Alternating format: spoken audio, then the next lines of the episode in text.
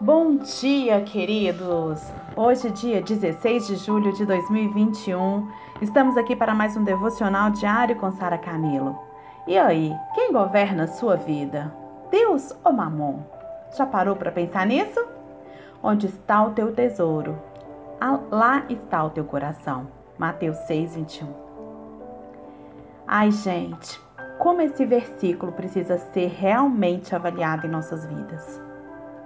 Eu lembro de uma vez, há muitos anos atrás, que eu estava passando aqui na porta da minha escola, de madrugada, e quando eu estava passando de carro assim, eu olhei para a escola.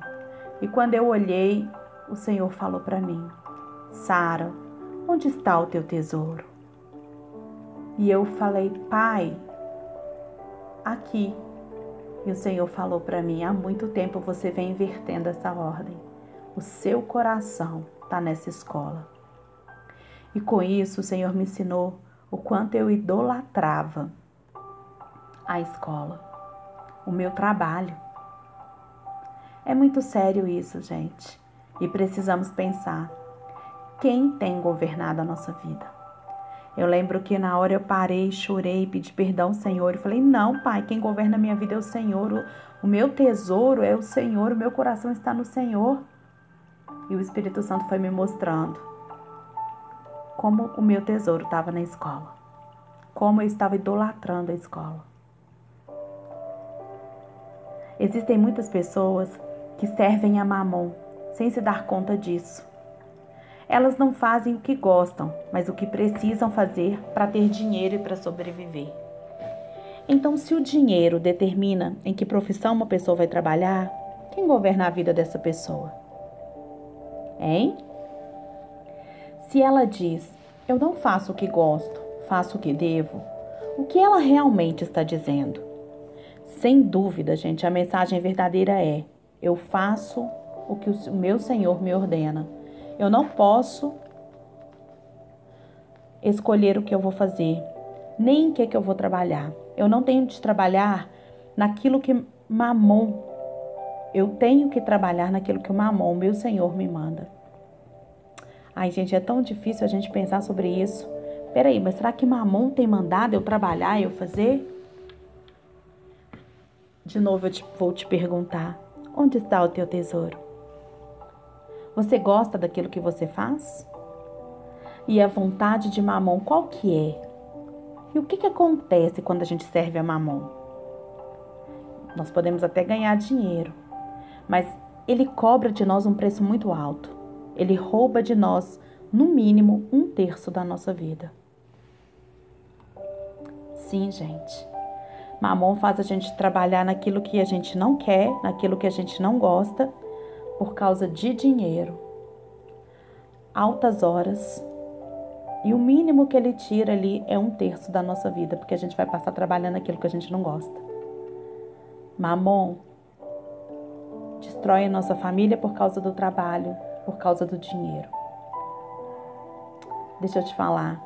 Não deixe que mamon roube sua vida. Governe você o seu dinheiro.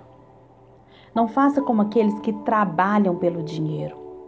Pelo contrário, faça com que ele trabalhe para você. Não corra atrás do dinheiro, pois se você está com o Senhor, ele chegará até você. Eu não estou te falando para não trabalhar aqui. A gente tem que trabalhar. O trabalho dignifica o homem. Mas o que eu estou te dizendo aqui hoje é que muitas vezes a gente está servindo a Mamon sem saber que a gente está servindo a ele. Sabe, eu trabalhava horas e mais horas, 12, 16 horas às vezes, na escola. Sabe? Fazendo um monte de coisa, um monte de tarefa e aquilo que realmente, realmente o Senhor tinha me chamado para fazer, eu não dava conta de fazer. Até hoje eu trabalho muito, eu ainda quero diminuir bastante, bastante mesmo. Eu quero ter muito mais tempo livre para o Senhor. Mas hoje, o meu coração, o meu tesouro, não está na escola. Eu já entendo que a escola é do Senhor e que ela é o meio que o Senhor tem usado para que eu cumpra o meu propósito. Mas não um meio para eu me para eu enriquecer. Sabe? Um meio para que para que eu seja exaltada. Não, de forma nenhuma. A Bíblia diz que Deus honra quem ele honra. A honra chega, mas não pela gente, mas pelo Senhor. E olha quantos anos eu, eu fiz isso na minha vida. Até esse dia que eu fui despertada, que o Espírito Santo me fez essa pergunta e eu percebi que eu idolatrava. Quantas pessoas idolatram o carro, idolatram a casa, idolatram o trabalho, idolatram o salário e não conseguem perceber.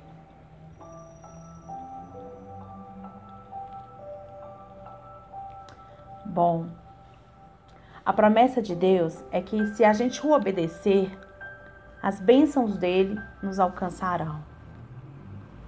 Então, não trabalhe por causa do dinheiro, mas trabalhe para realizar um sonho, para atender um chamado de Deus na sua vida.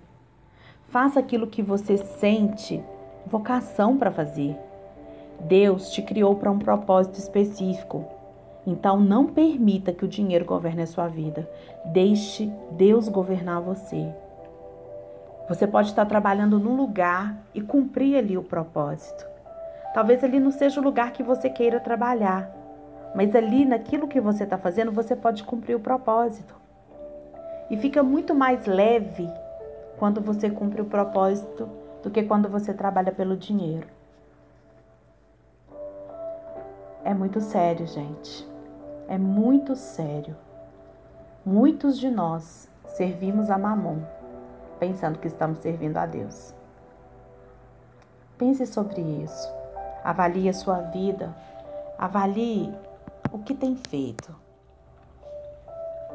E lembre-se, Deus tem o melhor para você. Um, amado irmão, esses dias me contou que ele trocou de emprego para um emprego que ele ia ganhar quatro vezes menos do que ele ganhava,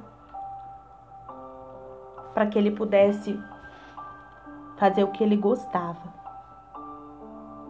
E ele me disse que nunca faltou nada para ele.